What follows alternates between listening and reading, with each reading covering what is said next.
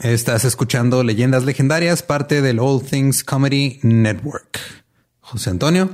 ¿Cómo estás, Eduardo? Eh, debo confesar que estoy un poquito este mezcaleado porque estamos grabando esto después de grabar otras cosas. Sí, donde nos regalaron mezcal muy rico.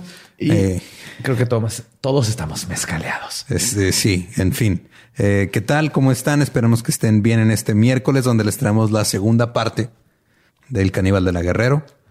Eh, si no se han dado cuenta, esta ha sido una semana épica de crossovers. Primero el miércoles pasado, la cotorriza aquí con nosotros en la primera parte del Caníbal.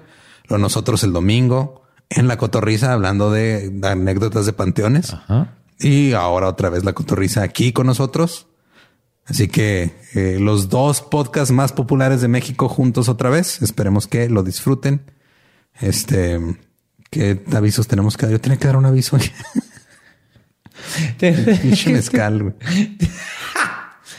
Ah, ya me acordé. El domingo tengo un show. El domingo 23 de febrero tengo un show en el Teatro de la Nación, alias el Teatro Lims, aquí en Juárez. Se llama Cruel e Indeseable con Richie Rico. Boletos en Boston Tea Bar, Black House Mexican Pizza, en la casa de Oscar Burgos de Juárez y Madison on Stage.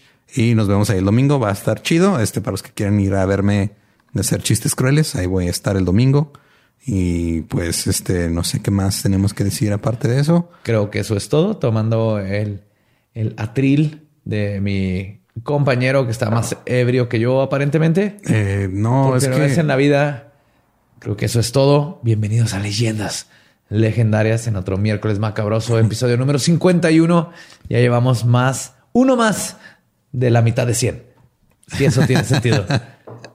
Gracias, gracias por su apoyo, como siempre. Y ya no hay más anuncios, así que vámonos directo porque sé que todo el mundo está esperando ya la segunda parte de, del caníbal de La Guerrero.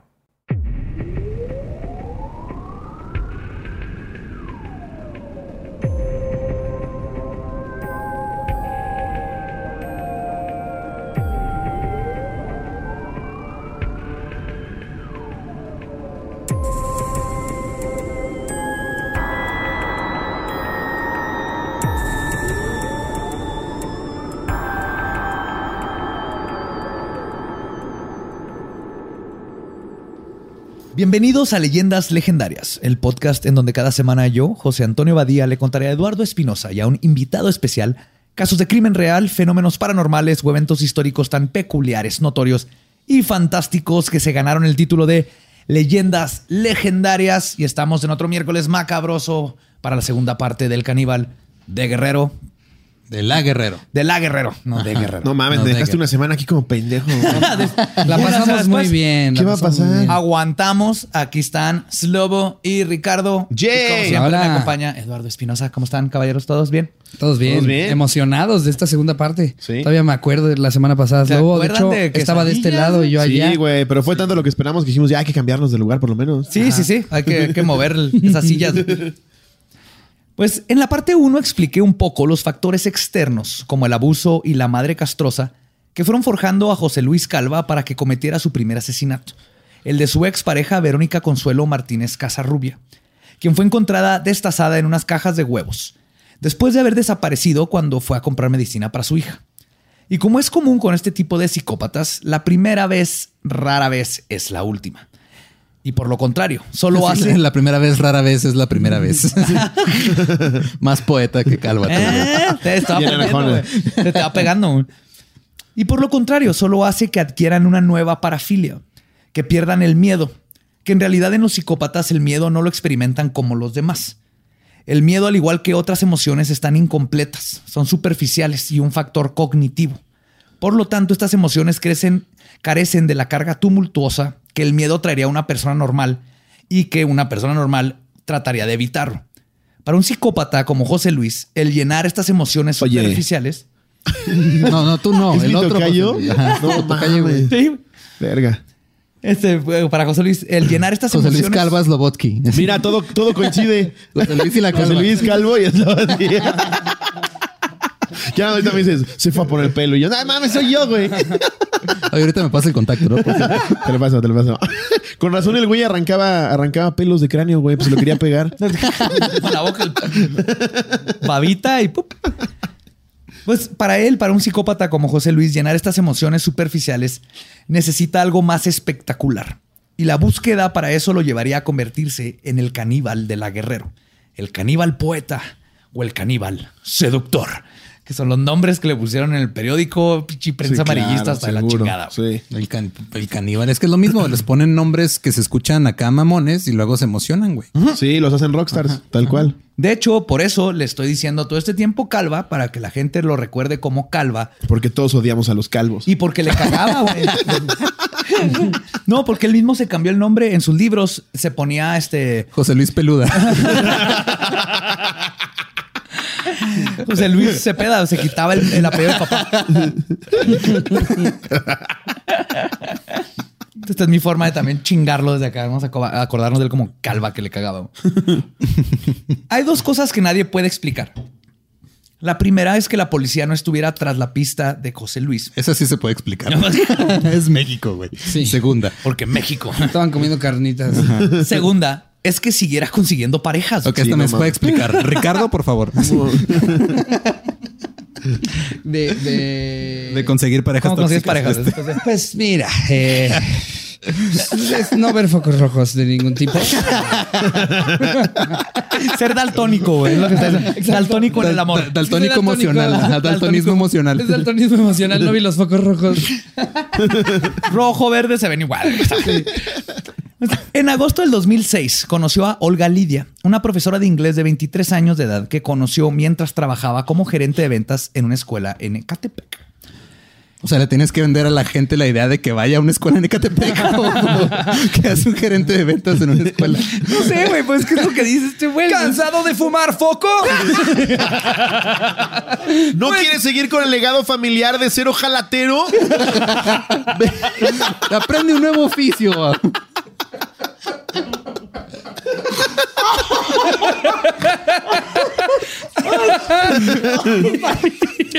Escuela Catepec. Ay, me sale un testimonio. Sí, yo era mecánico. Hasta conocí es, es, Mi vida cambió por completo. Ah, ahora, ahora, soy plomero. soy plomero en mi, en mi tiempo libre cambio herraduras de caballo. Ahora me drogo, pero adentro de un salón. Con clase. Ahora fumo poco, pero de LED. Ahora ya todo lo revisa Miss Lupita. en su declaración ante el ministerio, spoiler alert, este sobrevivió esta, esta novia que le estoy platicando. Declaró que Calva comenzó a cortejarla escribiéndole poemas y decirles cosas como, y cito, existen ángeles. No, esto estaba yo. Existen ángeles. El que era el ángel te va a cuidar. En lugar de vomitar, el ángel que le él era ángel que le va a cuidar. Ok. En lugar de vomitar un poco adentro de su boca, Olga quedó cautivada y en pocas semanas, ya para el primero de abril del 2007, ya vivían juntos. Pero es que, digo, no, es que bueno, ya lo voy a decir ni pedo. O sea, cuando estás vendiendo. Me acabo de echar un pedo. perdón, perdón, lo tenía que decir. No, lo que tenía que decir es de que, ok, o sea, obviamente si cuando, si, cuando estás en, en una zona vulnerable, pobre o, o Ecatepec. Era un lugar bien este, culero, lo puedes Un lugar bien culero. hasta los de Ecatepec saben que Ecatepec está de la verga. Llega alguien y, sabe conjugar bien un verbo y dices, a huevo, güey, este güey me va a sacar de pobre. sí, claro, güey. Este güey superó la, la familia ojaletera. ¿Cómo que sabes escribir? Ojalá te lleva H. lleva, y, llega, lleva Y como que sí. Como que sí Mi familia lleva 50 años escribiendo ojalatas. como sucedió anteriormente, Olga fue introducida al mundo de la práctica de brujería de José Luis y a recibir limpias con la ayuda de una lengua de res clavada a una tabla. ¿Qué? Verga. Sí. Eh, ¿Eso es, ¿Eso es una práctica usual o nada más lo hacía este güey? Se va a sentir como este lija del uno, ¿no? una pinche lengua de red así. Usa lo de la renga, lengua de res en varias. ¿La lengua de les? Máscara es de vudú, judú y luego ah, a otros, pero. Sí, dijiste lengua de les. Lengua de les. Como si fuera chino, ¿no? Eh, ¿De qué va a caer su taco? ¿Lengua de les?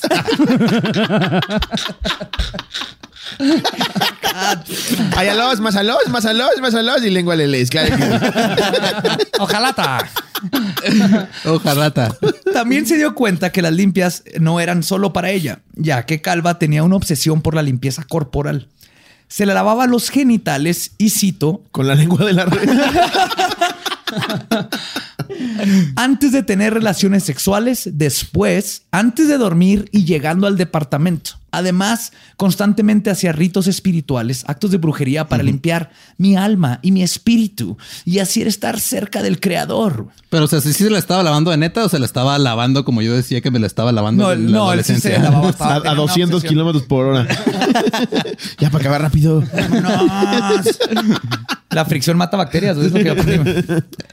Por si todo esto fuera poco, Olga tenía que mantener a ambos, ya que Calva en un buen día solo sacaba de 1.200 a 1.500 pesos de donativos por sus copias, que inmediatamente se gastaba en alcohol y drogas. Hmm. Durante este tiempo, específicamente el 10 de diciembre del 2006, aproximadamente a las 10.20 de la mañana, en la calle Coatlicue, muy cerca de donde vivía Calvo, fueron encontradas 10 bolsas de basura color verde que contenían el cadáver cercenado de una mujer que no pudo ser identificada porque no lograron localizar la cabeza ni las manos. Con la excepción de la falta de la cabeza y manos, el modus operandi era idéntico al del caníbal. Y cuando fue arrestado asumieron que habían sido una de sus víctimas. Pero en el 2008 se descubrió que los restos encontrados en las bolsas pertenecían a Karen Guadalupe González Martínez, novia de Eduardo Cervantes Salgado, quien había sido arrestado por el asesinato y desmembración de su madre, la señora Yolanda Salgado Vaquera, de 60 años, en el municipio de Jatepec. A ver, o sea, entonces ahí sí, sí está, está tan culero que encuentran a un cuerpo destazado y dicen, ¿será de este güey o de este, este otro, güey? Es un cover, güey. Es un cover. no, ese es, es como Matute. Soy, el Matute de los asesinos de Matute de los asesinos. Matute, Matutepec. Soy un asesino en serie de covers. Ahorita estoy haciendo el cover de. No, ahorita ando mamadísimo con lo de Ted Bundy. No, me, no, traigo toda su filosofía. Pues resultó que Eduardo Cervantes asesinó y desmembró a su novia en el 2006 y dos años después, por su obsesión con la limpieza, mató a su madre, a quien aborrecía porque, y cito, no había estudiado, no era ordenada y no era limpia. Y durante una discusión por dinero la golpeó con un martillo y posteriormente la corta en pedazos igual que a Karen. Verga, güey. Entonces, este es un asesinato que sucedió al mismo tiempo. Creyeron que era del caníbal, pero ya se aclaró que no, para Se encontraron en la misma celda. Nada y... que ver.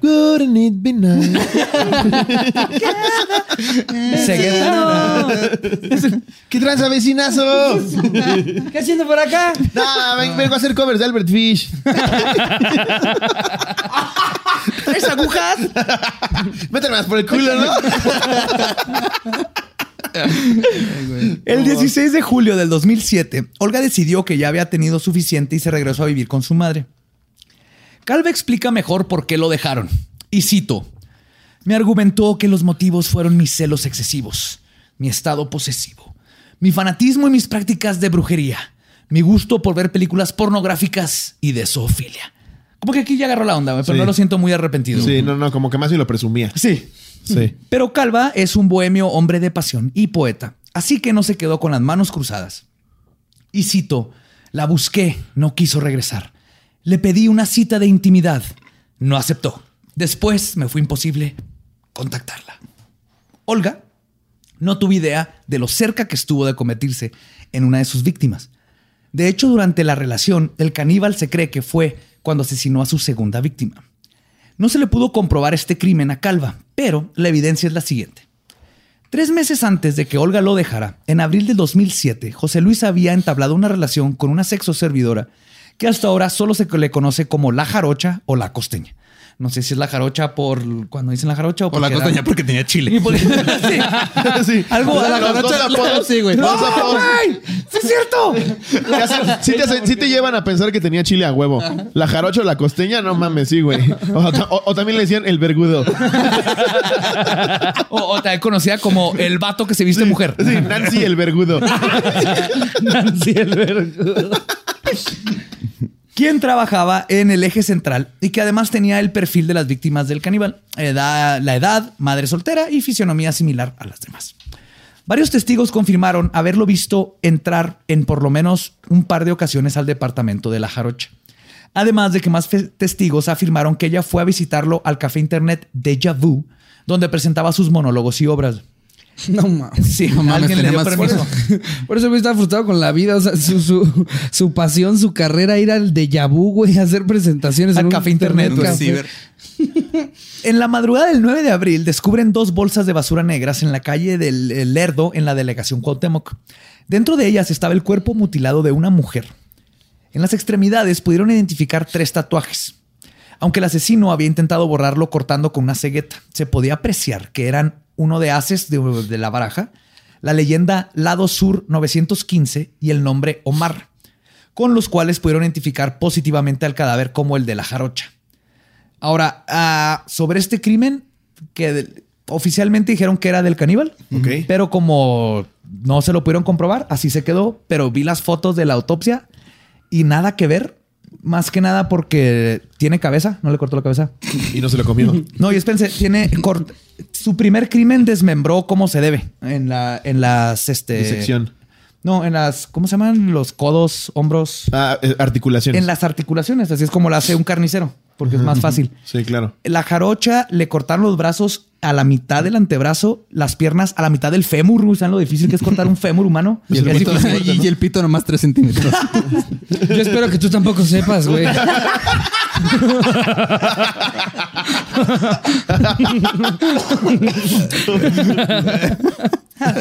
Ah, la risa nerviosa Ricardo me da vida. ya no lo voy a molestar en el roast mañana, güey. Cuando me toque roastarle, Badía, te amo un chingo. ¿Qué tonto, es Badía, no? sí, ¿verdad? Badía es tan tonto que es bien buena onda con todos. Contas y también los cortes se ven como de sierra. Los que hizo él fue con algo filoso. Y más que nada, hasta donde sabemos, mató a dos exnovias después de que lo abandonaron. Nunca mataba, no era cazador. Okay, era, un, era un pendejo, no se salía a cazar gente. Sí, nada más era ya te tengo aquí. Se ponía bien emputado, las mataba y luego hacía. Mi mamá no te aprobó, te va a matar. Ajá. Entonces, yo, en mi opinión, la jarocha no queda y la. Sí, sí, sí, sí, qué culero que el vato que sí fue responsable, pues ya. Antes de cometer su tercer y último asesinato, José Luis tuvo un breve romance con otra mujer que se salvó de terminar en bolsas de basura de nombre Verónica Ramos.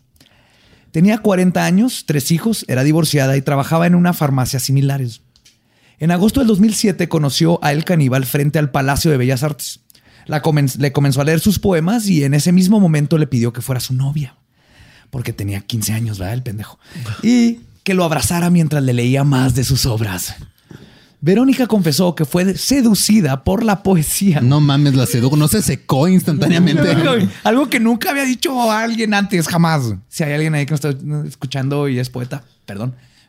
Cuidado. Y Pero no vas a La sedujeron con poemas, cuidado. También contó que en ese momento ella estaba deprimida y la atención de José Luis le ayudó a sentirse mejor por un tiempo. Quizás algo que ayudó a que Verónica burlara la muerte fue que nunca pudo ir a su departamento ya que los horarios no lo permitían. Lo vio por última vez en septiembre de ese año, y en una entrevista dijo, después de enterarse de que había salido con el caníbal, y cito, no puedo creer que sea el hombre terrible que dicen, era un gran hombre, un caballero, te conquistaba con sus palabras, con su voz al declamar, al pedirte solo un poco de cariño. Ay, güey, no, pues es que ni cómo ayudarles también, o sea. Es que si hay cosas que... Y solo meses después, José Luis conoció a su última novia y víctima conocida, Alejandra Galeana Garavito, de 32 años, que trabajaba en una farmacia de genéricos. todas las conocían farmacias, ¿qué pedo? Sí, de hecho, ahorita voy a hablar de eso, tiene, tiene sentido. De genéricos. trabajaba, de, trabajaba de botarga del Simi, Alejandra. Sí, porque era, era robusta. Pobre.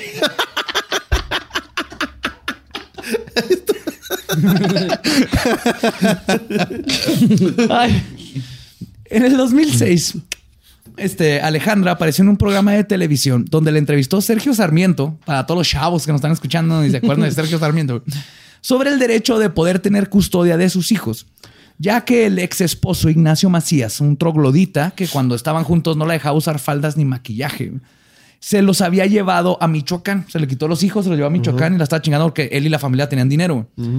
Además de estar peleando por sus hijos, Alejandra tenía problemas de tiroides, problemas oculares y escasos recursos para poder tratarlos. Verga. Su necesidad de dinero y apoyo emocional durante este tiempo tan difícil fue precisamente lo que la llevó a terminar en los brazos de un asesino. Esto ya, esto ya suena a casos de la vida real. Estamos aquí con la, con la doctora Polo, ¿no? y tú dices que es un asesino. Él no me deja ponerme falda, no me deja ponerme falda, no me deja, no me deja ponerme maquillaje, ni los dos niños nunca los atienden. ¿Y, tú crees que eso está bien? ¿Tú crees que eso está bien? Yo Apolo, eh, no Apolo. Yo no me la quiero comer. Yo me la quiero comer. Yo Apolo, por favor. No me la quiero comer. Ella conoció a Calva a través del dueño del café de Vu sobre este patrón de buscar novias que trabajan en farmacias que decías, Eduardo, la criminóloga Patricia Payán, que fue parte de la investigación, opina, y yo creo que tiene razón, que buscaba mujeres que trabajaban en farmacias para poder conseguir medicamentos controlados sin receta. Ah, era junkie el güey. era súper junkie desde los seis años según él, once años según la hermana, pero era súper junkie. Según Calvo, con el paso. Es que necesito unas desenfrioles. Un antifludes, por favor. Aparte, como si, si el güey fuera junkie a los 11, o sea, que él lo cuenta como si fuera de 6, como si fuera 11 y ya diríamos, ah, entonces no eres ah, tan junkie. güey. Entonces, ¿qué le haces a la mamada, güey? mi, primo, mi primo empezó a los dos, güey. Gateando, gateaba. no podía cargar el foco, se lo tenía que poner yo. Según Calvo, con el paso de unas semanas, Alejandra fue seducida por sus poemas entre ellos Semilla Germinal. Suena asqueroso eso, güey. Un poema que se llama Semilla Germinal no suena bien. ¿Alguien me puede ayudar con este poema? Claro. que según el autor, y cito, la hacía vibrar. Se me Decía, párrafos. Gracias por dejar de ser parte de este universo. El tuyo, el mío, el de nosotros dos. Tuyo desde el origen hasta la evolución. Y otro poema que menciona que la cautivó es este.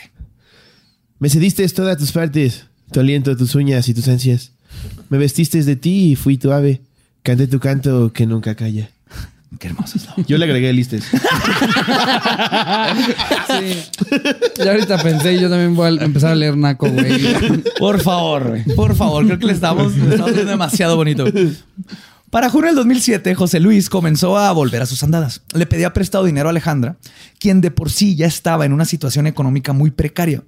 A pesar de que, según él, tenía escritas más de 800 poesías, 10 novelas y había vendido más de 10 mil ejemplares de su libro Caminando Ando. Cosa que nunca se comprobó por obvias razones, porque nadie compró Caminando Ando. Y tienen que ver la portada del Caminando Ando. es una fotocopia de eso, como 10 veces su cara, güey. Está horrible, güey. Lo voy a buscar. Ni en PowerPoint haces esa cochinada, güey. Lo hizo ahí. Eh, un día llegó temprano al ciber donde daba sus shows. y ahí se puso a hacerlo en Paint. yo creo que yo creo declamaba a cambio de copias. Y es entonces cuando Alejandra decide dejarlo. Igual que siempre, el caníbal seductor no tomó la separación bien y comenzó a acosarla a diario con llamadas. Cuando dejó de contestarle, le mandó una carta de amor. Y vamos a parafrasear un poquito aquí. ¿Me ayudas? En ocasiones los demonios nos ponen a prueba para caer en tentación y destruirnos, derrotarnos. Pero por hoy es suficiente. No, dejemos que nos coman. Vamos a levantarnos y a, alzar la voz. Que sepa el mundo quiénes somos nosotros en el amor. Quiénes somos nosotros para los dos. Te amo con el alma tuyo aquí en la constelación de Orión. Parece cuando ha hecho su entrevista un líder sindical. Pero aquí andamos en la lucha. Aquí, en la constelación de Orión. Orión, para todos. A ver, si, me estás Viendo, si me estás viendo, licenciado Urbidia, chingas a tu verga, güey. Yo no me amedriento, ¿eh? Aquí en Orión tenemos de todo, ¿eh? Todos somos iguales. Ahí está su pinche libro, güey. Sí ve, güey. No mames, ve esta mamada, güey. Enfócale, Jerry. ¿Sí lo agarraste? pues por alguna razón la carta no impresionó a Alejandra. Y es entonces cuando el caníbal, poeta, decidió mandar otra carta. ¿Nos ayudas, por favor? Claro que sí. Con la, segunda carta para recuperar a su amor, Alejandra, güey. No sé cómo empezar a escribir esta carta. Las letras se me revuelcan entre mis dedos. Sabes, te quiero. Pero te quiero como algo más que una amiga. Te quiero como el sueño que siempre he soñado y que busco hacer realidad. En veces, después de todo perdido, si te digo neta, total. En pocas palabras, estoy loco por ti. Mi chiquita preciosa. Eso ya se lo agregué. Durante todo eso me lo imaginé como, como un güey que está en, una prepa, obviamente pública, y llega con una cartulina. Sí. Fosforescente. Fosforescente. que así, que de un lado decía así pollos a 30 varos y lo, lo tacho del otro lado los dos para declararle su amor y, ahí. Y irónicamente lo único que escribe bien es en veces. Y lo a la mamá y se la rompe, güey, así antes de que le pueda declamar.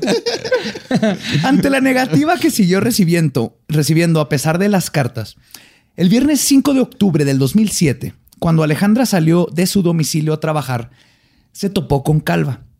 No se sabe cómo es que la convenció, pero Alejandra terminó acompañándolo a su departamento y nunca volvió a salir. Cuando su familia se da cuenta de que no había ido a trabajar, inmediatamente supieron que algo estaba mal y comenzaron a buscarla. Lo que sucedió en el departamento de Calva varía. Primero declaró que se topó en la calle con Alejandra y que le invitó a tomar un café en su departamento para hablar y terminar las cosas bien. Cuando le insistió que volvieran, ella comenzó a desesperarse, lo golpeó y le gritó. Y él al querer detenerla, la abrazó. Pero como estaba drogado y ebrio, ambos se cayeron al suelo y cuando se levantó se dio cuenta que había muerto. Sí. Ah, Llegaron los peritos. Caso de muerte. No, la abrazó muy fuerte. Muerte por tropezo. Estábamos jugando, estábamos jugando y en veces cae. Se cae. Y se murió. Y cayó con el occipito y se pegó en la. Allá. No mames. Ah, si hasta le íbamos a mandar ahí caramba, pero. pero, pero sentimos feo porque sí se murió el chavo. Sí le dije a Alan Thatcher, ahí me lo censuras. Pero no, nunca lo pusieron. Después declaró que no se cayeron, sino que en su estado alterado la intentó calmar ahorcándola. Ya, relájate. relájate, te disparo. Pero que se le pasó la mano y al notar que había expirado, la llevó a la tina y la descuartizó, Ya, porque eso es lo que haces. No mames, verga. Pero la mejor versión que contó Calva fue cuando declaró que lo que ocurrió es que ella lo buscaba constantemente para tener sexo, lo cual a él le molestaba porque, y cito, no era un objeto sexual. Ella se enoja cuando él no le hace caso a sus avances sexuales y ella lo empieza a golpear. Y ahí es donde la abraza para calmarla, se cae y se muere. Verga. Pero ahora la convirtió en una ninfómana que no podía resistir sus poemas. Sí, sí, sí, claro. Entonces, no sabremos exactamente cómo transcurrieron los hechos, pero lo que sí sabemos es que la necropsia dice que la causa de muerte fue asfixia y además encontraron un traumatismo en la cabeza, lo que apunta a que primero la golpeó en la cabeza, probablemente dejándola inconsciente y después la estranguló. Ok. Después de asesinarla, llevó el cadáver a la tina, donde comenzó a cercenar el cuerpo con un cúter lo cual probó ser una tarea muy difícil. Lo cual probó la, eficacia del cúter. Porque, no mames con un cúter. Con un cúter. Pero estaba batallando, así que fue por un cuchillo de cocina, pero no tenía filo. De nuevo, que no aprendieron de Richard Ramírez, afilen sus armas blancas. Sí, güey. Es que Richard Ramírez llegó, a matar a alguien con machete no afilado, güey. Sí. Y no Lo bueno es que Porque recién comprado, lo compró y no lo afiló. Richard Ramírez es el que descubrió las cintas de su tío de Vietnam, ¿no? Sí. Donde se cogía bien. No, no las descubrió. No las descubrió, su tío, se, las enseñó, güey. Mames, tenía como 12 años. Toma, para que juegues. Su primer pornografía fue ver al tío violando mujeres. Y una cabeza cercenada. De ah, sí, haciéndole un blowjob. Qué padre. Esa fue su pornografía, obviamente. Gracias, tío. Yo quería el rayo McQueen. Gracias, tío. Mejor me hubieras violado. Como todos los demás. Gracias por no grabar la mía. Pensé que era especial. Pues como el cuchillo y entre el cuchillo y el cúter nomás no pudo hacer nada, solo pudo deshacer, bueno, quitar las extremidades y el torso lo metió en una bolsa de basura. O sea, no, hizo con el cuerpo la mutilación que hizo la primera vez que le digo que cercenó pezones y luego abrió las costillas. O sea, ya, estaba perdiendo el toque el güey. A su segunda vez. no, este güey así, también entiéndanlo. o sea, prueba y error. Usted le fue bien la primera. Mientras tanto, al día siguiente, la familia de Alejandra estaba segura que Calva tenía algo que ver con la desaparición de su hija. Se comunicaron con una amiga de ella, quien les dio el número de Calva. Le marcaron, contestó y dijo que tenía como 15 días sin verla. Y después de eso dejó de contestar su teléfono. El sábado 6 por la tarde, otra amiga de Alejandra le dijo a la familia que ella sabía dónde vivía Calva. Una de sus hermanas, Edith, junto con su madre y Daniel González, un amigo de la familia, fueron y tocaron la puerta del departamento de Calva. Sin abrir la puerta, les contesta un hombre, obviamente intentando hacer su voz falsa, güey. Y les dice, y cito, ¡Otro gato! Otro caníbal. él les dice, sí, eh, ¿a quién buscan? Soy, soy el encargado del edificio. Quitar la tocarra. Bum, bum, bum. Yo no, yo ni sé rimar, ¿eh? Yo no tengo que ver con poemas. Soy vegetariano, soy, soy vegetariano. Pura berenjena aquí. Pues se van por un tiempo y regresan más tarde, güey. Ah, ¿pero, qué, ¿Pero qué dijo? ¿En serio? Ah, en serio dijo que era el encargado del edificio. güey. Ah, ok, ok. No, este, sí lo conozco, aquí no está, soy el encargado, estoy aquí adentro, no lo voy a abrir. Aquí no estoy, sí lo conozco.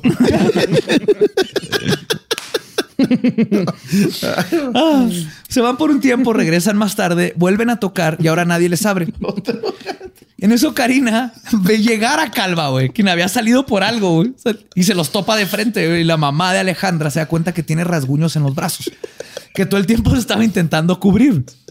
Lo confronta, pero le responde y cito cualquier cosa, yo les llamo. güey". Se metió a su depa y cerró la puerta. Pues los rasguños fueron del otro gato, obviamente, güey.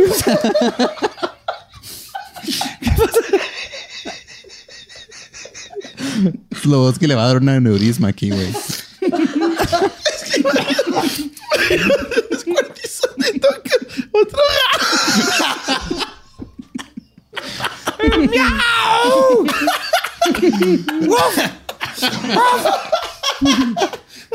La gente que entiende la referencia se va a reír igual que yo. Ay, güey. Ay, güey. Ay, pendejo. eh, Pero no mames. antes de irse, Daniel le ofrece a un limpia parabrisas de nombre Luis dinero y le dice que está buscando un amigo. Le describe cómo es calva y le pide que cuando lo vea que le llame. Luis fue un campeón de la vida. Al siguiente día, Armando, hermano de Alejandra, Daniel y Edith regresaron ahora con policías. Al principio el conserje no los deja entrar y les asegura que Alejandra había salido. Aún así lograron convencerlo y entraron. Después de llamar a la puerta y que no les contestaran, el policía logró abrir una de las ventanas, pero habían barrotes y no podían acceder a la vivienda. Y no se veía nada dentro porque las ventanas estaban cubiertas de plásticos. Para este punto, la familia de Alejandra estaba segura de que debía de tenerla secuestrada. Le gritaron por la ventana creyendo que quizás estaba amarrada, pero no recibieron respuesta. Sin nada más que se pudiera hacer, el policía cerró la ventana, acomodó la cortina. Bueno, primero acomodó la cortina, luego cerró la ventana. Punto es que se tuvieron que ir. En la mañana del domingo 7 de octubre acudieron a poner una denuncia con el Ministerio Público, quienes ordenaron a la policía judicial que hiciera guardia para que si veían a Calva, lo hicieran que les enseñara el interior del departamento. El lunes a las 2 de la mañana, Daniel recibe una llamada de limpiavidrios Luis, quien le informa, ya encontré a tu cuate. Cuando llegan a los departamentos, Daniel y Edith ven a Calva que ya iba a unas calles de su depa caminando. Los judiciales en guardia ni cuenta se habían dado que el vato se salió drogado a buscar más pinche droga. güey. No mames, los pendejos, güey. Sí, güey. Dos de chorizo. y va pasando otro. Estás, estás que caes quesadillas con, con. ¿Tienes manzanita? Verga. Ay, güey. Ah. Daniel y Edith ven a Calma y lo siguen y lo encuentran sentado en un sillón drogándose. Daniel lo detiene y lo forza a ir al DEPA a enseñarles. Antes de entrar, le avisan a los judiciales y a unos oficiales de policía que ya traían al sospechoso, güey. O sea, ellos tuvieron que ir por él, güey, gracias al No limpiavidrios. No mames. Y que los ayudaran con ellos a revisar el DEPA. Calva, muy sereno, los lleva hasta su departamento mientras les asegura que no tiene nada que esconder. Abre la puerta. Tres cuervos. Ah, verga. ah, verga. Se me habían olvidado estos. entra y rápidamente se la cierra en la cara, que dejando a todos atónitos, quienes escuchan los pasos de cómo corre nada más, pa, pa, pa, pa, pa, y lo oyen que rompe un cristal. Psh. No, güey. Así de caricatura. Sí, bueno, está. No, no, no, miren, aquí está. Claro. ¡Verga! Rápido y furioso. Y son tan pendejos los judiciales. ¿Qué estará haciendo? Joven, se le cerró. No, mira, no estoy, estoy el encargado. Calva había salido por la ventana que daba a su balcón en el cuarto piso y comenzó a bajar de balcón en balcón, o por lo menos eso intentó, porque resbaló y cayó tres pisos golpeándose contra un árbol que amortiguó su caída. Verga. Entonces se echa a correr Y es cuando lo atropelló un taxi, güey. No mames. Otro bocho, güey. Fue karma, Güey, no, o sea, lo atropelló un taxi y hubiera sido súper poético que hubiera sido el mismo que él manejaba hace años. güey. O Arjona. Uno de su flotilla. era, el, ¿Qué era era el- su taxista? era el militar que golpeó contra un bocho, güey. Ándale. Esperó así años, güey, para Por mi venganza. Que es lo que hace un taxista cuando atropella un caníbal. Cuando atropello un caníbal.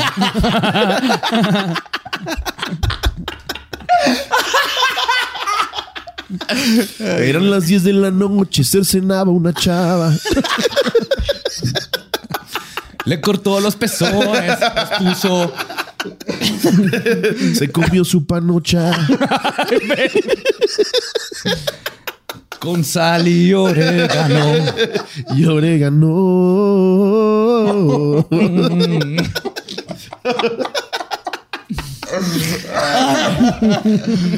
Ah, los oficiales lo detienen abajo y Calva les dice, y cito, no sé qué están buscando, no van a encontrar nada, yo limpié todo muy bien.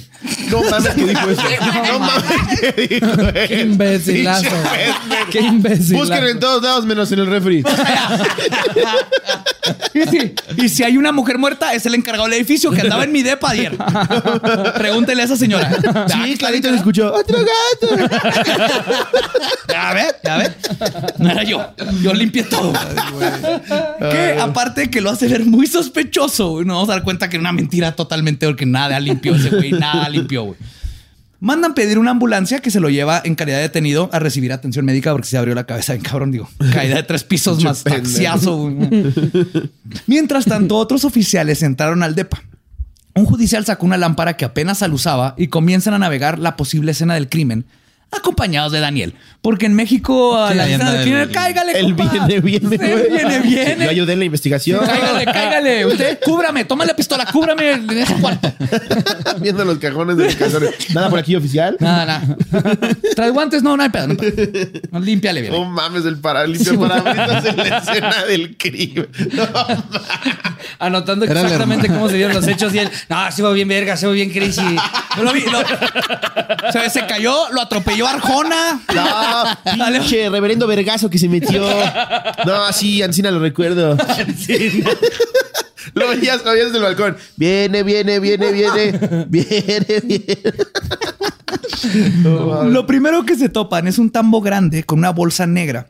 Cuando la abre, uno de los oficiales se percata que estaba lleno de zapatos de mujer. E inmediatamente supieron que algo no estaba bien y mandaron pedir forances. Forenses. Forenses. Le dijeron, no mames, no son de su Foráneos. número". ajá. Necesitamos que gu- Gusi, Gusi, que es Gusi. Llega un sueco, así. ¿Qué, qué pasó? Ah, ¿se hablan los suecos? ¿Qué tal, qué tal mi, mi acento sueco, eh? Acento Guau, sueco. está cabrón. ¿Qué pasó? ¿Qué pasó? Llega un- sueco Soy- traigo esquís. Traigo esquís, me gusta la nieve, soy güero, sueco. Y traigo un, y traigo un griego. Llega el griego y dice, ¿qué pasó? Me gusta la filosofía y, el- y las ensaladas. Inventé la ensalada. Pinche sueco con down. ¿Qué pasó? ¿Eres de Suecia? Ujú. ¿Y qué, Compruébalo. traes- Soy de Suecia. ¿Y qué trajiste de Suecia? Un cromosoma de más. ¿Qué trajiste de Suecia? Motela. Mucha motela. Un esquí nomás. Se llama snowboard. Esquí grueso. Un esquí muy, muy gordo. En lo que arriban, siguen explorando el dilapidado y oscuro departamento. Y es cuando notan dentro de un closet una bolsa de basura que goteaba sangre y despedía un mal olor. Era el torso de Alejandra. O sea, lo metió en una bolsa de basura y lo puso así en el, clo- el closet ni puertas tenía. güey. Nomás lo puso así abajo de sus verga, sacos. Un judicial salió a la calle y le, le dice a Edith, a la hermana de Alejandra, y cito, encontramos a tu hermana. Ella le dice, que bueno, vayan a sacarla. Sí, y entonces pero el judicial le ¿quieres dice, por partes? Güey, le dice, y cito, güey. Ah, no, está muerta. No mames. Ya hasta la estaban cortando. mames. ¿Qué? No mames. Él viene, viene. Me consta la verga, eh. Pinche olor culero, culero, culero. Como pucha, así culero. Oye, el judicial. ¡Ey! Su hermana está bien. Bien cocida. Sí, ah, muerte, güey. Es fría su hermana. Ah, se crea, está muerta. No mames, güey. Solo en México. No te pases de verga. Ahí viene su hermana. ¿Cuál parte? No sabemos, pero ahí viene. Sí, estamos trayendo en partes. Porque ellos todavía, o sea, la familia. Le decimos la pensaba- trilogía a su hermana.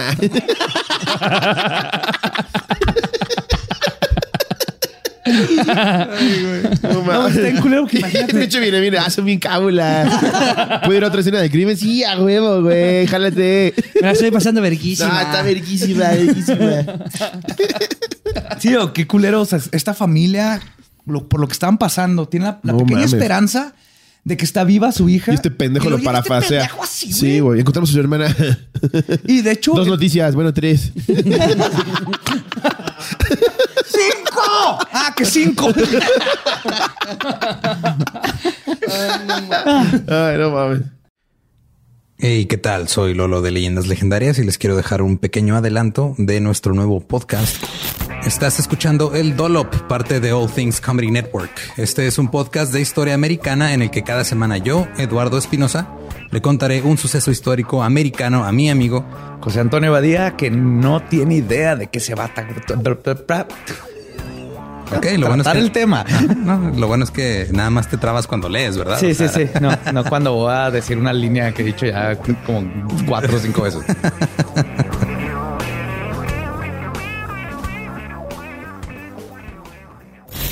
De joven comenzó a trabajar en barcos y en 1816 fue capturado por el pirata Jean Lafitte en la costa sur de Texas.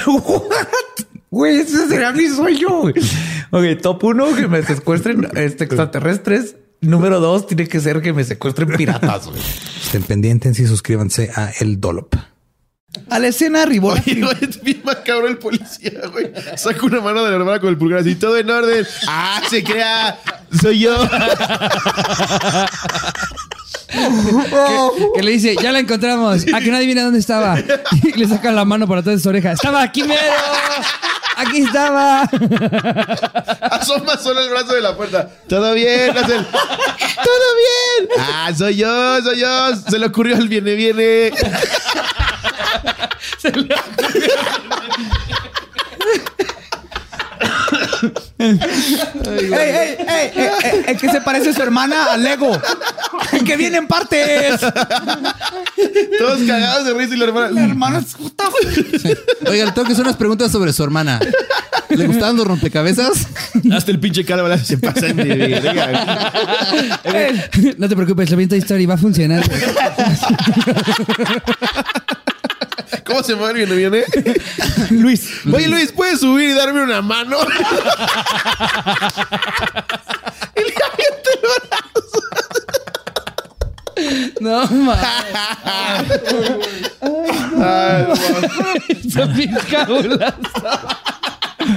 Pues Jerry, hay que poner a la mano en este no es. En este no, en este no hay pedo. a la escena arribó la criminóloga Patricia Payán, que había mencionado antes, quien encontró dentro del congelador la mano con antebrazo derecho de Alejandra. Su pierna derecha estaba en el refrigerador. Encuentra también algunos restos en una caja de cereal. En la escena, No mames, esta venía con premio. Y saca un pie. Un dedo. Oh, mames. El dedo con el anillo este, para los códigos. Ay, me tocó el dedo grosero. Son bien difíciles estos. Viene el dedito y el tatuaje que le pones así con agua. En la estufa nota un sartén con carne preparada, con especies, especias, perdón. Término bien cocido, casi negra, culerísimo, que me ofendió como alguien del norte. Y en la mesa estaba un plato con otro pedazo de la misma carne, junto con un limón exprimido y una cerveza. También encontraron una cuna y ropa de bebé, que habían sido regalos de la mamá de Calva para sus nietas en el 97. güey. No mames. Entonces se quedó con la cuna. Y a mí se me hace que la cuna y eso el bebé no tenía que ver con sus hijas. Tenía que ver con la mamá Ajá. y como que su- Como de tenerla ahí, ¿no? tenerla ahí y, y representaba su infancia. Y la- Sí. pero bien enfermo de tener la cuna ahí. Además, encontraron la droga yumbina. Entonces, yumbina tuve que googlear porque no sabía cuál es. Es, es- es- comúnmente se utiliza de broma de le das yumbina, como que la droga si te la violas. La yumbina Sí, no es un date. Es un date. es rape. broma De- tan para... Te apliqué una broma. De broma. Mañana te va a arder el ano. Esa es la que te pone Sorpresa, tu caliente, brazo ¿no? está en el refri. ¡Broma! ¡Bada boom! No mames, cómo ha cambiado te caché. Güey, yo me he aventado acá old school, pero creo que se acaba de puta madre, caché. me redimió de todo. güey. Space Jam, te caché. No güey. mames. Ay, güey. Encontran Yumbina, acuérdense eso la droga porque ahorita tiene sentido, güey. Dibujos, poemas y velas. En un viejo armario, armario encuentran un vestido, vestidos de fiesta, antifaces carnavalescos, máscaras de luchadores. Tal vez los Reyes Magos sí le trajeron su pinche máscara. güey. La máscara del místico. ya un caparazón de plástico en forma de mujer. O sea, como que te lo ponías abajo para darte así boobies y... Y películas de terror. Obviamente entre esas estaba Hostal 1 y 2, les digo que... Claro. Además de que encontraron cuatro sirios, dos negros y dos rojos, oraciones de mandatos y no podían faltar sus carta- cartas astrales, porque este es el tipo de persona que tiene su carta astral junto con sus sirios. Al ver con lo que estaban lidiando y sospechando de que este caso sería más complicado de lo que imaginaban, el Ministerio Público solicitó apoyo de peritos en materia de patología, química sanguínea, genética, antropología, antropología genética y criminalística. Estaban tan pendejos que llegan y dos chihuahuas. ¿No querías perritos? no mames, peritos, güey. A ver, si vas a jalar con nosotros, pon atención. che, viene, viene. Consiguió. Luis, tráete el corgi ese, güey. Tráete el pinche corgi. ¿Sabes lo que cuesta esa madre? Tráetelo, chingada madre. Ese viene, viene, ya se merece su propia serie. no. El viene, viene de la justicia. Testigo del caníbal. Con Luis como Luis. Próximamente en Claro Video. Viene, viene la ley. Viene, viene la justicia. Siento que viene, viene el perito. Para como son aquí, lo ascienden a alcalde, güey. ¿Catepec tiene alcalde? No, no, que va a tener. No, no, la figura del alcalde creo que a partir de Obrador empezó, ¿no? Pero porque son alcaldías, tal cual. Ah, ya. Antes no. Antes era se peleaban, el que se mate. Pues sí, no, pues de- depende si es este municipio o delegación. Eran jefes delegacionales. Como en los 1600. Exacto. Esa fue una edición más de Aprendiendo con Slobotsky. Una cosa más que yo te dije. Que yo te dije. Pues el estudio psicológico de Calva arrojó que era un hombre con un coeficiente intelectual promedio, nada especial, y que tenía la capacidad de reconocer entre el bien y el mal. El estudio inmunocromatográfico de los fragmentos No de mames que no te trabaste con inmunocromatográfico, pero que esté foráneos en vez de forenses. Ay, güey. los fragmentos de tejido encontrados en, el- en ok. El primero que se queje, aquí es donde hago mi stand, se dice el sartén es masculino y no lo voy- no hay por el mundo que me diga decirle la sartén. No, no, no. Ah, es, es el el sartén. sartén. No, y así no. le vamos a decir aquí. La y es sartén. el sartén. ¿Qué, Sí. qué sigue? ¿Cabello? A cabello. Entonces les voy a decir el sartén por si alguien le iba a brincar. Es el sartén y así lo voy a decir. Ok. El sartén confirmó que se trataba de fibras musculares estriadas humanas. O sea, sabemos que es carne humana la que estaba en el sartén y en su plato. Y tenía estrías porque le gustaban robustas. Sí. y pobres. No, ten- no tenían para operarse las varices. Ay, no mames.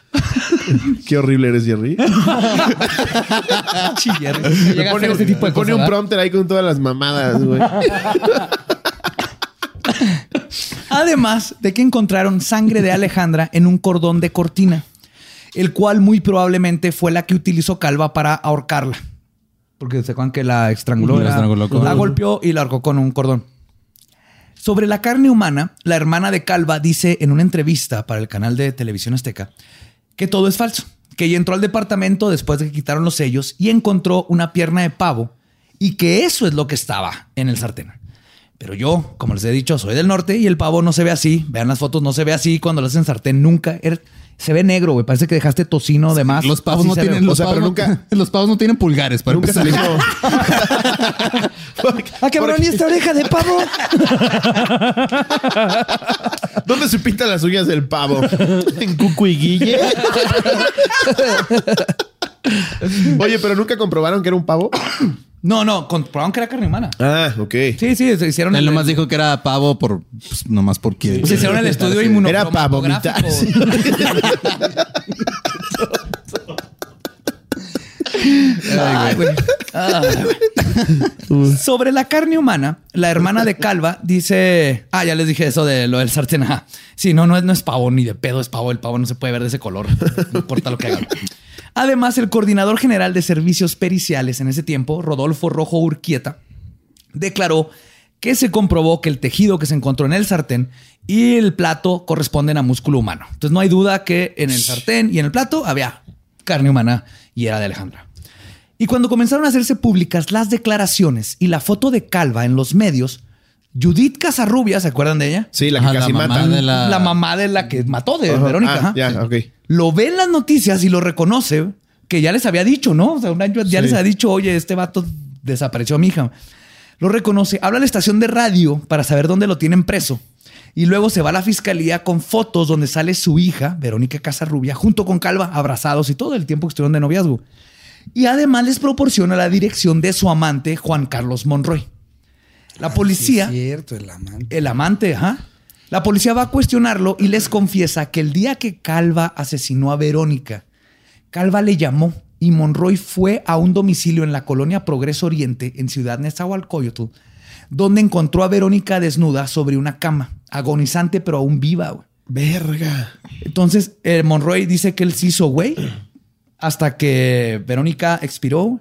Y entonces Calva le pidió que le ayudara a bajarla de la cama. Monroy le ayudó y luego es cuando Calva procedió a descuartizar el cuerpo que les platiqué ahorita, que lo destazó horrible. Entonces Monroy fue el que le ayudó a poner las partes en bolsas y posteriormente en cajas de huevo y llevarlos a la locación donde luego fueron encontrados. Monroy fue encontrado culpable de homicidio calificado y profanación de cadáver y mandado al penal del Bordo en el Estado de México, donde no sé si ya se murió o ahí sigue, pero el vato Ok. está ahí. Calva, por su parte, niega todo y dice que la mutiló solo para deshacerse del cuerpo, pero que no se la comió. no mames, qué defensa es esa. No, sí, la maté y la corté, pero comérmela, judicial, por ya favor. decía yo, vaya con cuidado. Aparte, a ver, a ver, a ver. Y la corté para moverla más fácil. O sea, no mames, son cuatro pisos, cabrón. Es lo difícil que es bajar a un A ver, güey. cárgala tú. Y voltea, tiene un punto. Mira, yo ¿Qué no ves que me gustan robustas? Aquí amarro, amarro el bracito, se lo bajo a Luis. ¡Cáchalo! No. Luisito lo cacha. güey.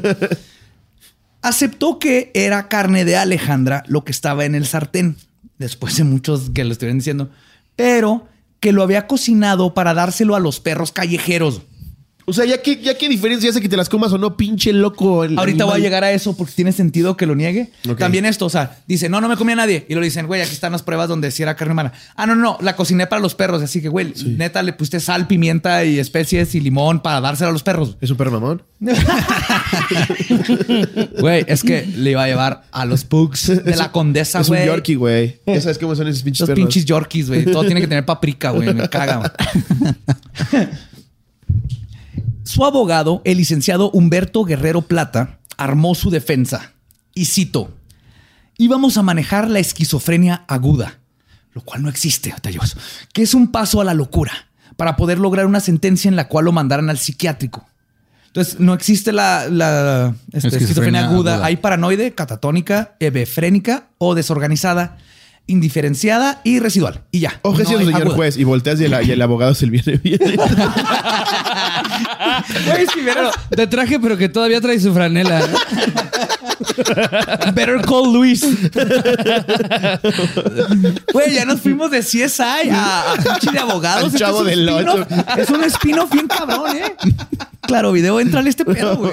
Ya, ya le vendimos a Netflix, ya le vendimos eh, ideas a todo mundo, güey. Faltas tú, claro. Este es el tuyo, este es el tuyo, claro. video. Pero, ya que se le había hecho los exámenes psicológicos que comprobaban que estaba cuerdo, la defensa de locura no funcionó y Calva estaba por recibir 50 años de cárcel mínimo. En lo que se daba su juicio, fue mandado al reclusorio preventivo Oriente. En una ocasión en el reclusorio, Cava pidió, y cito, quiero hablar con mi mami, No mames. quien se negó a tomar la llamada y solo dijo, él se metió en eso, que él se salga.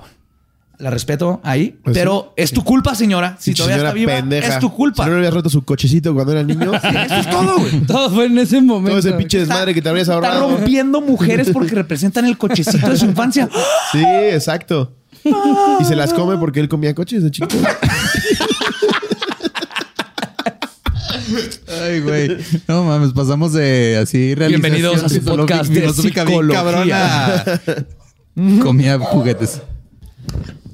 Dentro del penal, los otros reos le hacían bullying diciéndole cosas como, y cito, a ver, caníbal, cómete esta. No y mames. cómeme, cómeme. No. Sí. Ya, no te voy a hacer vegetariano. Toma Las tu penumbras de tu indiferencia sostienen mi sabiduría. Ah, chica tu verga. Mi ano sano rebosa. En una ocasión en el reclusorio le cambió a un reo un poema que le hizo a su esposa por una arrachera, güey. Sí, güey. ¿Qué verga con el poder de sus poemas, No sé, güey. No sé qué está pasando. Qué preciosísimo escribes, güey. ¿Qué está pasando? güey? Toma mi arrachera. Y que dice que también cambia, este, cambiaba así poemas por poquito dinero y droga ahí en la cárcel. No O mames. sea, de alguna manera es uno de los poetas más exitosos de la historia. Viéndolo en cierto sentido. Edgar Allan Poe alguna vez cambió una arrachera? No. En tu cara, pendejo. Jamás, güey. Jamás. Octavio Paz se queda pendejo. Mucho corazón palpitante, pero ¿dónde está tu arrachera, pendejo? Ay, güey. Vio el poema en lugar de Nevermore. ¡Viene, viene! viene". Llegaba Luis a su puerta y decía, ¡Viene, viene! ¡Viene, viene! Y se escuchaba cómo Luis tocaba. Pa, pa, pa, pa, pa, pa. ¡Viene, viene! ¡Ah! Pero por sus adicciones rápidamente incurrió en varias deudas por la cocaína que compraba dentro de la cárcel. Su hermana Fabiola era la única que hablaba con él e incluso por un tiempo le daba dinero para que pagara. Lo que Calva había dicho que eran extorsionadores en la cárcel. O sea, le decía a la hermana, ah, me están extorsionando, dame dinero pero era para comprar droga. güey". Hasta que su hermana un día decidió no darle más dinero.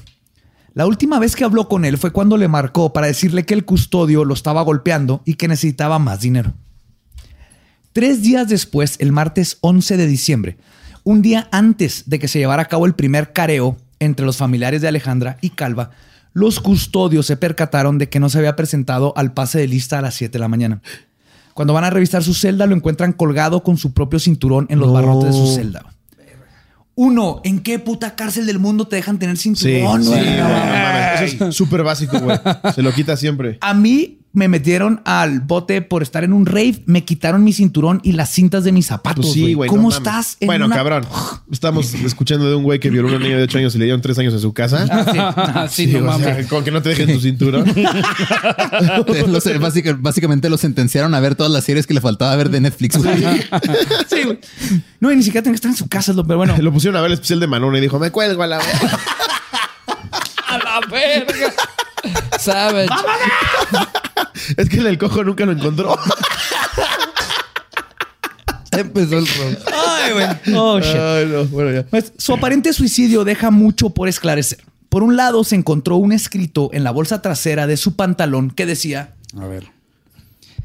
Mientras mi mente viaja donde tú estás, mi padre grita otra vez. Que me malgaste mi futuro y. Dice, entonces el caníbal al verse rodeado decidió tomar el camino más fácil. Así de esta forma iba a ser eh, más sencillo iniciar su nueva vida con su muerte. Iba a buscar a su madre en otras dimensiones, porque aquel que no tiene madre carece del origen fin. ¡Fin, güey! Puso fin. ¡Fin, güey! Puso fin. Nos vemos pronto, hasta luego. Que estén bien. Fin. Bye. To be, to be continued. Ah, no va. Eso nunca acaba. Fin, síguenme en TikTok. Arroba el caníbal. Con doble L porque el caníbal solo ya estaba ocupado. Postdata, qué culero huele aquí. Hashtag monchis. Por otro lado, tenemos las amenazas de los reos y custodios. Y al observar las fotos de su autopsia, se aprecia primero que tiene un hematoma grande en el labio superior. Todo el labio superior está morado. Quizás por ser amordazado. Sí, parece como si le, hubiera- si le hubieran puesto un trapo en la boca para que no gritara, crearía eso. Entonces Uy. raro. Eso no es algo de. O sea que lo colgaron. probablemente. Le aplicaron, Además- le aplicaron Jeffrey Epstein. Ajá, eso fue lo, Jeffrey Epstein. Además de otras lesiones en el cuerpo y la marca que dejó el cinturón en su cuello, la vi y no corresponde a un cinto, es, es un mecate. Y es que sí, no, no suena lógico que te dejen un cinturón en la cárcel, jamás. No, y sí lo dicen que lo encontraron con el cinturón, pero no, es una línea delgada Ajá. negra de mecate, güey. Era un cinturón como los de Bart que le querían cambiar los Digo, también era poeta, no es como que se pudiera comprar un cinturón de piel, Sí, güey. No, no- no era un ferragamo. y si era de piel, era de piel de vagina. O tal vez estaba sucediendo y su cinturón era un mecate, güey, porque no le alcanzaba uno. Nunca sabremos qué pasó ese día con el caníbal. Solo sabemos que murió por asfixia sin ver su día en la corte. Pero quizás su muerte puede ser considerada una especie de justicia poética para sus víctimas. Otra duda que también siempre quedará pendiente es si comió o no la carne perteneciente a Alejandra que había cocinado. ¿De acuerdan? El dilema, el dilema no es que era carne humana, era si Sí, era para los perros o para él. Sí. Ajá. En mi opinión, Se la para comió toda empezar, Luis. Hijo de perra, me decía que era McDonald's. Hijo de la verga. ya decía yo que este nugget en forma de dedo, no. Tanto que le celebraba su chicharrón en salsa verde. De haber sabido. Y no se ve que era de chicharrón, chicharrón. Puta, hijo de puta. cuando me dijo que eres croto con cebolla, no creí que eres croto con cebolla, güey. Dije, está mamando, güey, está mamando. Pero estaba bien bueno. Este güey siempre ha sido bien cábula. pues, ¿Cómo voy a pensar yo que era en serio? ¿Qué te imaginas tú cuando te dicen caldo de panocha? No te imaginas eso, güey.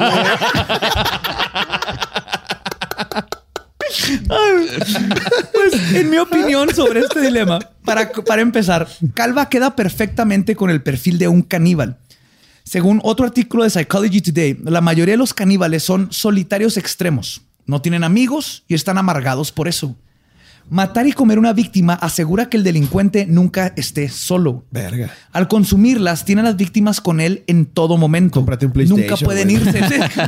Pero es lo mismo que pasaba con Dahmer y es eso, es de posesión, no es de. No, es- no es de Dumber and. Dumber. Güey, hubiera sido una película súper diferente que fuera Dumb y Dumb Dumber. and Dumber. Dumb and Dumber. Sí, Jim Carrey y Jeffrey Dahmer. Oh, güey. Quiero ver eso. Jeffrey Dahmer también se los comía, ¿no? Sí se los Sí. llegó a comer. Sí, Pero- era por lo mismo. Ya, Sí. ya vendrá el de Dahmer, y- pero Dahmer se los comía para que no lo dejaran. Era gay, ¿no? Sí, era, era gay en tiempo en donde no era correcto ser gay y aparte Y donde no era correcto matar gente. nunca ha sido correcto. ajá. Pero aparte él eh, pues, nunca nunca tuvo la habilidad de, de hacer amigos, Sí. de Ni de salir del closet, gente. porque nunca lo reconoció No podía tal. salir del closet y entonces cuando conocía a, gente, a, a novios que los consideraba novios, los mataba y se los comía, pero para que no lo dejaran. Sí. De hecho, se los comía al último, era el último recurso. Se tenía que poner pedísimo, drogarse. No mames. Y luego trataba de drogarlos para que estuvieran como zombies. Y al final se arrepentía. Ay, los hubiera amarrado. Se le morían. se le morían y pues bueno, saca la salsa inglesa y todo eso. Pero ese era el último. No mames. Sí, Dahmer es algo, es, aparte es muy especial ese caso porque sus papás lo trataron a toda madre, no tienen Sí, ninguna de no. las patologías. Sí. Ya llegaremos a él. Pero en lo que les estaba diciendo, todas estas cosas ayudan al caníbal a mantener un sentido de control sobre su vida, güey, al consumir a estas personas. Para sí mismo, cree que ha demostrado dominio sobre el otro ser humano. La víctima ahora es parte de él, como un trofeo. Esto es intoxicante y lo impulsa a hacerlo nuevamente. Y todo esto conecta perfectamente con todo lo que hizo este este güey, que yo creo que nomás fue esas dos veces. Y creo que la segunda vez es cuando comió. No sé de la primera, pero en la segunda como que ya dijo, ok, esta, esta no me va a dejar, me la voy a comer y me- menos me va a dejar. Además, me la voy a comer y menos me va a dejar. Ok. ¿no? Me va a dejar una indigestión. tal vez. pero no me va a dejar. Además coincide con su modus operandi el factor de que no son tan comunes los asesinos que cazan a sus víctimas y luego las devoran. Sí, Calva era desorganizado e impulsivo, al igual que la mayoría de los caníbales. Ok. Sí, eh, Ted Bundy no era caníbal. Sí, nada más iba y, Iba y él cazaba, a él le Ajá. gustaba cazar. No, de hecho, Ted Bundy las enamoraba cabrón. ¿Sí? Y le gustaba la cacería. Y sin poemas. Sí, exacto. Nada, nada más llama su cara preciosa y vámonos. Pinche cachazo y al Volkswagen, órale, a chingar a su madre. El doctor Eric Hickey, profesor de psicología forense en la Universidad de Walden, menciona que, y cito, los caníbales casi nunca son verdaderos psicópatas que tienen problemas para establecer conexiones significativas con otros seres humanos. En general, tienden a desarrollar apegos extremos con las personas y sufren de una alta necesidad de ser queridos y baja autoestima. Debido a que los caníbales pueden tener vínculos emocionales, las muertes de su víctima suelen ser rápidas y quieren evitar el dolor a otra persona. No están interesados en el sufrimiento de sus víctimas, como lo estaba Ted Bundy, por ejemplo. No buscan el sadismo, simplemente quieren acceder al cuerpo. Además, el canibalismo suele ser un acto sexual. Y vimos que este vato estaba obsesionado con la sexualidad. Vimos que lo- las mataba en, en el momento y no las hacía sufrir, fue a ahorcar. Y cito de nuevo, cada vez que los asesinos comen a otras personas, están representando una fantasía sobre las relaciones y la intimidad. Comienzan a experimentar fantasías sexuales sobre voyurismo, luego necrofilia, y mientras fantasean, exploran ese comportamiento. Por lo general no se van de, estas personas no saltan de matar a comer. Comienzan a ver a la gente dormir, luego las empiezan a drogar. ¿Se acuerdan del Yobombi o cómo se llama? De la Yombina. de la Yombina. Yobima. Yo, Bombi. Luego quieren estar con alguien que esté enterrado o inconsciente. Yo Bombi, mami. Yo Bombi, Drogándote de amor. Dame, dame, dame, dame, dame la boobie, dame la boobie, dame la Te voy a drogar, te voy a drogar, te voy a hacer todo lo que tú quieres que te haga. Voy a hacerle un caldo como tu panocha. Yo Bombi, caldo, caldo de panocha Plicity. Yo Bombi. panoche en su jugo. Yo Bombi. Yo Bombi. Yumbina. Y salen los dos. Pues Próximamente en el medio tiempo del Super Bowl. Yo Bombi. Calva cuenta con el perfil perfecto para un caníbal, lo que hace cada vez más probable que sí haya consumido por lo menos la carne de Alejandra, aunque lo haya negado. Quizás, y esta es también mi teoría de lo que habías preguntado, porque por su narcisismo, ya en prisión encontró que no era muy romántica la idea de ser antropófago y decidió cambiar su historia. Dijo que era antropólogo. Sí, o sea, está en la casa, así como que, ay, güey, ya no estoy tan. Ya, No, te confundiste. Ay, güey, sí está culero comerte a alguien, ¿no? Soy antropólogo. Yo los huesos ya los encuentro. Antropomaster, güey. O sea, pófago. Y.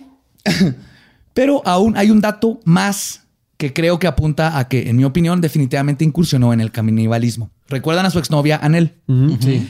En una entrevista menciona que Calvo, y cito, no podía comer carne si no le podía, le ponía limón.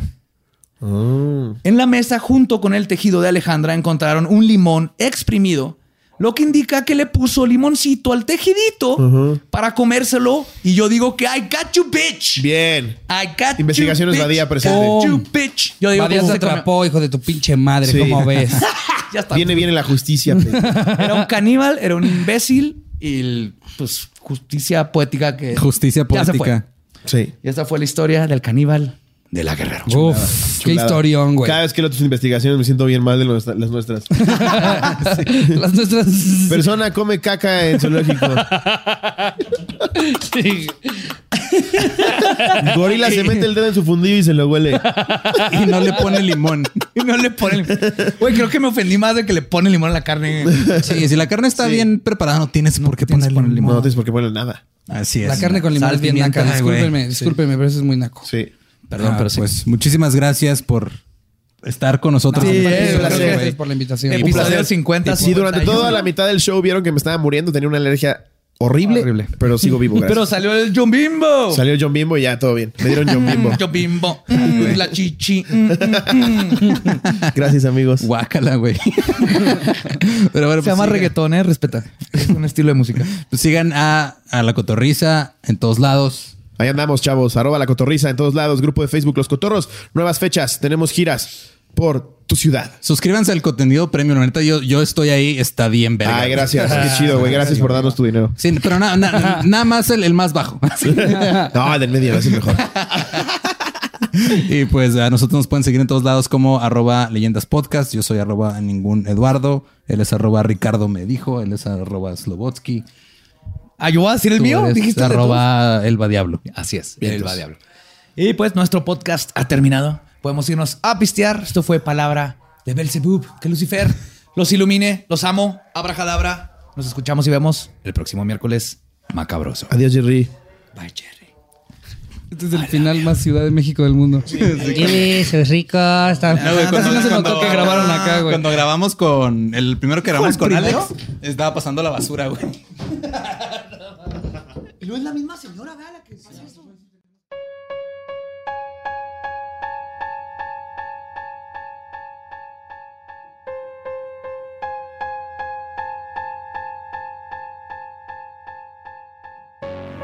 Pues eso fue el caníbal de la Guerrero. Otro ejemplo más, como vemos en México, de cómo necesitas o suerte o que maten a alguien importante para que la policía y las autoridades hagan algo al respecto. Yo creí que vas a decir que necesitas limón para comer carne, pero No, nunca. No, no, no. Lo que se necesita es aprender de y lo estamos viendo ahorita en estos días, porque sigue pasando. El caníbal hace cuánto fue y Goyo hace cuánto fue. Y seguimos con las mismas chingaderas donde ahí está una mamá llorando y pidiendo y diciéndole a la gente, fue su novio, aquí está. Y la gente, por gente me refiero a las autoridades, no hicieron caso hasta que no fueron la familia de la segunda víctima a ellos solos, sin ayuda de la policía, a me, casi casi meterse al lugar. Y honestamente es, muy este eh, es muy difícil. O sea, aparte cuando esa situación o ese tipo de situaciones que siguen siendo desafortunadamente muy comunes en México de violencia de género, todavía le agregas a los altos mandos diciendo que ay, no es que eso me está distrayendo de otras cosas. Sí, nos manda la verga bien feo, la neta. Y creo que ha sido así. hablamos de cortinas de humo a cada rato como un meme, como una broma, pero ya más que cortina de humo es una mamada. Es una mamada que siempre están diciendo, nos distraen, eh, no sabíamos, es que, ups, eh, cómo íbamos a suponer que esto estaba pasando cuando están las personas, las mujeres gritando y diciéndoles, güey, aquí está pasando esto y no se hace caso. Ajá, que arda todo. Ay, sí, ya que arda todo, güey. O sea, si es la única manera en la que va a haber atención, que arda todo. Claro, güey, tiene que arder. Las personas que están ardiendo y síganlo haciendo son nuestras mamás, nuestras abuelas, nuestras hijas, hermanas, novias, amigas. Tienen que hacer lo que tengan que hacer y las apoyamos y hay muchísima gente que está apoyando. Es lo que nos tenemos que dar cuenta. Son poquitos. Son poquitos los que están en contra de todo esto.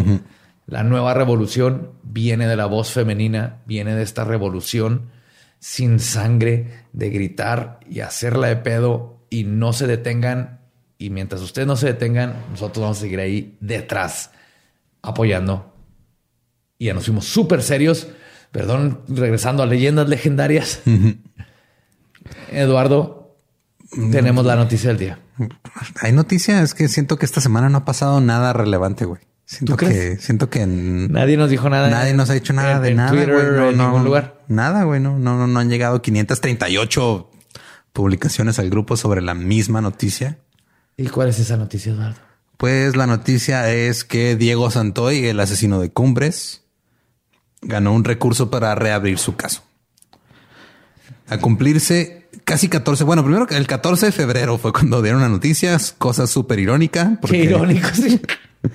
Pero este, pues el hombre que permanece preso, Diego Santoy, por el asesinato de los este, hermanos de su exnovia, Es cosa, ajá. Ajá, este logró abrir este o sea lo que logró fue que ah, como reabrir el caso para como Que se vuelva a traer testigos. sí van a volver a hacer los careos van a volver a hacer porque tenía una, una condena de 138 años y ya ahorita esa condena se va a reevaluar este y, y, pues no, no es lo único que ha pasado en la familia de Santoy. También agarraron al hermano de Diego con drogas, Que eso, que eso no se me hace. con, o sea, con cristal. Agarraron al, al, al hermano de... Y de hecho, güey ni siquiera le ponen, o sea, el, en, en el, en el encabezado de la noticia es detienen al hermano de Diego Santoy. O sea, ni Ah, siquiera no, no ponen sabemos su cómo nombre. se llama. Este, no, sí, sí sabemos cómo se llama, pero este, No, o sea, el encabezado. El encabezado, no, y aparte en el encabezado dicen agarran al hermano de este güey por tener cristal y luego a media nota empiezan a explicar quién es Diego Santoy. que algo que. Eh, digo, igual y les falta más comunicación entre ellos como hermanos, porque tal vez el hermano de Diego solamente quería ir a visitar a su hermano a la cárcel y no le avisó Diego que ya iba a, a- a reabrir su caso y ahora No, yo, uno yo- va a salir, el otro va a entrar. yo cuando vi esto, la verdad, no se me hizo así de. Oh, wow. Yo sí lo veo como toda la familia de Santoy se destruyó después de lo que pasó. Claro, que también hay, hay algo que algo que yo quiero o sea- aclarar. Este, cuando hicimos el episodio sobre Diego Santoy, eh, en ningún, creo que en ningún punto dijimos que era inocente. No, digamos que al- el- en el mejor de los casos es cómplice de que no hizo nada. Exacto. pero estuvo presente y de y al yéndonos al punto más hardcore que fue que Erika hizo todo, aún así Diego estuvo ahí y no la detuvo. Creo que eso lo hicimos muy claro y yo, yo Sí, hice aún muy si, claro. esa, si esa es la teoría de Diego, este Diego estuvo ahí mientras ella hacía todo, de todos modos sigue siendo cómplice. Sigue siendo cómplice. No es, o sea, no es inocente. Eh, creo que lo que es accesorio al crimen. No sé si así se diga aquí en México, pero el punto es de que el- no es inocente, de- no hizo absolutamente nada mal. Está muy bien que se reabre el caso, porque tal vez lleguemos a alguna justicia donde ya se involucre a Erika, porque sabemos, aunque esté completamente mal, porque fue toda mi teoría y no soy criminólogo ni criminalista, pero los dos estuvieron ahí presentes ¿eh? y, y- y sabemos que lo que sí no tiene sentido es que Erika no tuvo absolutamente nada que ver. Entonces está bien que se reabra el caso y si viviéramos en una película de Netflix o en Estados Unidos o en Europa, tal vez le caería ahí el peso de la ley. Probablemente no. Yo Ajá, creo que Erika no ni vive en. México y nomás lo que va a hacer es no volver. Y si está en México, ya se fue. Pero está bien que se abra y se, se vuelva a cuestionar todo lo que pasó, porque lo que sí manejamos en el caso es que estuvo muy mal investigado. Y que, como lo hemos dicho ya varias veces aquí en, en el podcast, este, lo- los protocolos que se siguen dentro del sistema judicial en México, lamentablemente nunca se llevan bien a cabo. Y esa es la razón por la que se pudo reabrir el caso, güey, porque según lo que dice aquí el Universal, es de que el fallo judicial en- de apelación es procedente, pues al comparecer Diego Santoy sin la asistencia de un defensor legal, se violó su derecho al debido proceso. Entonces, como se violó su derecho al debido proceso, al no tener un abogado, tienen que volverlo a hacer, güey. ¿Y por qué se tiene que, o sea, digo, sea para bien o para mal, se reabre el caso porque no se hicieron bien las cosas desde un principio? como se hace y si ven cualquier serie de crimen que no sea en México, ven estos procesos, ¿no? El primero es si te arrestan, te tienen que leer tus derechos, que es algo que también en México ya está. Y luego tienes derecho a tener un abogado. Entonces puedes decir, yo no voy a decir nada hasta que no esté mi abogado y tienes derecho a abogado. Eso también está en México. Todo este tipo de, de- de cositas del protocolo, cuando se rompen, tienes que o reabrir el caso o de plano se cae el caso completamente porque tú, aunque seas culpable, si no se cumplieron estos pasos del protocolo, se rompió con lo que es la ley. Entonces aquí está pasando y lo que hablábamos la vez pasada es lo mismo. Se hizo este sistema, nos estamos incorporando a un buen sistema de ley, pero no están entrenando a ministeriales, a policías y a todas estas personas a que sepan cómo funciona y es donde la cagan. Por eso yo, oh my God, no tienen idea cuánta gente, cuántas eh, personas que están estudiando criminalística, criminalística y criminología mandan mensajes y yo tengo este, esta esperanza de que son la gente que va. Sí, güey, es que las sí es- nuevas personas que van a resolver, que van a seguir los protocolos, que van a empezar a cambiar el mundo. Y ustedes saben quiénes son, porque he platicado con todos ustedes, este, con mensajes. Ustedes son el futuro de México en todo lo que es el rubro de la criminología. Ojalá y sí, porque sí, sí se vuelve ridículo que eh, digo, en este, en este caso, tal vez pueda haber este algún fallo que aplique la justicia como se debe aplicar desde un principio. Pero hay muchos casos en los que por errores técnicos se, se tumban este, sentencias que sí estaban bien aplicadas. Eh, una cosa de lo que nos, de- nos decían de los, o sea, ya este, eh, los careos como tales ya no existen en el, en el sistema. eso- eso no se hace en ningún lado. Ya no existen en, en- en el conforme al código penal actual. Pero como se va a usar el código penal que estaba vigente en, en, en el, en aquel entonces, Ajá. O sea, como el caso entra dentro de ese código penal, se puede volver a revisar.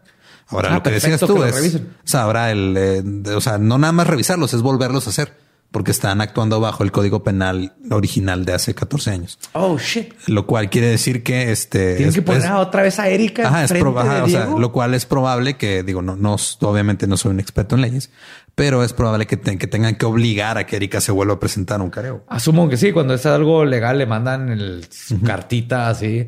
Y al- los algo- que son abogados que, que, que nos digan cómo Sí, exacto, que, funciona que nos, que nos mejor, digan bien pero, porque no, no sabemos bien qué pedo. pero es que esos careos no tienen sentido. Es una pendejada que se hacen en México. Es, es lo peor que hay. Los, los careos son sin abogados.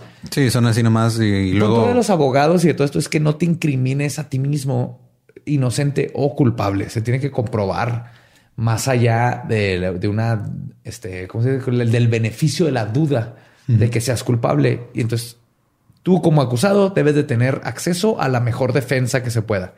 Y una vez es estar con tu abogado, no decir nada.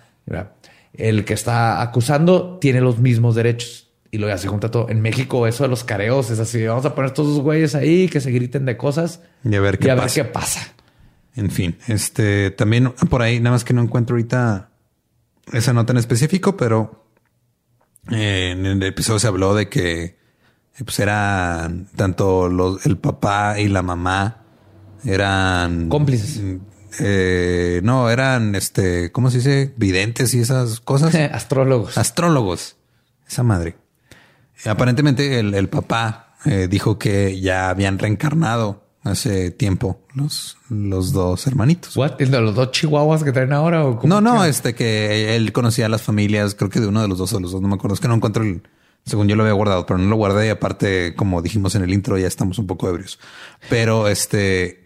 Eh, ¿Es en serio? Sí, es en serio, güey. El, el, astrólogo dijo que ya habían, o sea, que era cercano a la familia donde ya el, el, niño había, de este Eric, ya había reencarnado. O sea, su alma había entrado a la de otro niño y que conocía al niño y que era cercano a la familia y que todo bien.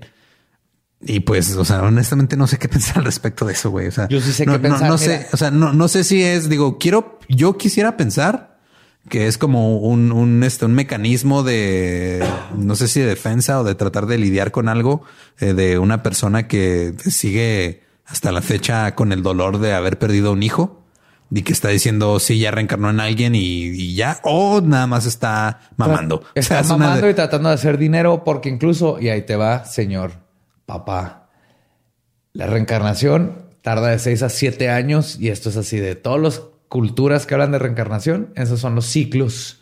Pero ya pasaron 14 años del asesinato, Ah, sí. güey. Entonces pudo- espero que le hayas atinado los 6 o 7 años. Pero, más también es, es muy poco probable que reencarne como el niño de una persona que ya conoces, ¿no? En México. Ajá. Ahí cerca de donde lo conoces. Sí, sí. No, aquí todo. Ok, no, no. Todo está mal, güey. Todo en está resumen, todo muy, está muy mal. Y lo único que podemos esperar es que si se reabre el caso, que las cosas se hagan bien. Va a estar difícil porque limpiaron toda la escena del crimen, porque hubo ahí, ya sabemos, todos los que se involucraron en limpiar y quitar todo lo que se había. Sí, que ahorita ya Entonces, ¿cuánta incluso en, en- en- o sea, nos mandaron también este algunos videos y declaraciones del abogado de Erika y de, de, este, entrevistas de Santoy con la gente de TV Azteca. O sea, ahorita mm, el morbo está muy cabrón. Están la neta está súper, súper cabrón. Pero es este. Véanlo si quieren verlo. Ahí están, ahí están los videos, ahí está todo. Pero pues hay que esperarnos hasta que el proceso judicial otra vez pase y luego ya después comentaremos de qué pasó. Sí, y creo que lo más importante que hay que aprender de lo que vaya a suceder de este proceso, si es que se hace bien, es eso, aprender, ver si se hace bien, qué nos hizo bien y empezar a mentalizarnos a qué se debe de cambiar para que estos procesos estén bien desde el principio y que los que no estuvieron bien desde el principio se corrijan de una forma correcta. Entonces Sí. va a ser como el, así, el, el, el, este, el platito de Pitri donde haces tus bacterias y las vas creciendo. Este yo creo es el primer caso grande en México que si se reabre podemos analizar cómo va el proceso. Es un caso mediático, Sí. pero Entonces ver ahí el proceso, si sí se vuelven a los testigos, el qué fuerza, qué dientes tiene, ¿no? La procura- procuraduría o la judicial todo para jalar a Erika y que verdaderamente venga y declare y se saquen las pruebas que se tienen, etcétera, etcétera. Entonces, más que nada, esto es un experimento. Para mí es un experimento de la justicia en México porque es el primer caso mediático grande que se reabre y se debe de volver a cuestionar toda la evidencia. Y en general, en el espíritu de hacer las cosas bien desde el principio, creo que hay que ponernos el, el estándar o el, o el, el hábito de, de no grabar estas cosas borrachos después de haber grabado algo más. Eso fue culpa de Borre, le echamos la culpa. Ahí lo verán la Hola, próxima semana. La este, próxima semana. pero sí, lo amamos y lo este, queremos igual que ustedes. Y nos chingamos media botella de mezcal por su culpa y luego debimos de haber grabado esto antes de ingerir tanto alcohol. Esa fue nuestra culpa. Esa fue nuestra culpa. Este ya reabriremos el caso próximamente. Y nos basaremos Sí, en el código penal anterior para, pues, no cagarla. Mándenos correos, por favor, dándonos sus tips de que podríamos mejorar a la hora de tomar mezcal antes de grabar. Sí, muchas gracias Eso, a sí. Altares de mi Tierra por su mezcal artesanal que nos mandó a la chingada hoy. Sí, Este, está muy chido. Tiene ahí su impresión de leyendas legendarias. La neta está muy delicioso. Fuera de eso, muchísimas gracias, como siempre, por habernos escuchado. Vienen güey, temas ya, ya está- ya estamos, ya estamos a punto de cumplir un año desde que se lanzó Leyendas Lleva un Legendarias. año. Todos ustedes que nos están escuchando, nos han escuchado 52 semanas. Sí. En el número 52 será un año de leyendas legendarias, un año de habernos conocidos, un año de haber formado esta comunidad tan pertinente, poderosa, curiosa y chingona que hemos hecho gracias a ustedes. Porque dos tontos están hablando de cosas ahorita más pedos que de lo normal. Pero de corazón, como siempre, los amamos, los queremos macabrosos. Seguimos y nos vemos y escuchamos el próximo miércoles macabroso. Salud Bye. y opa.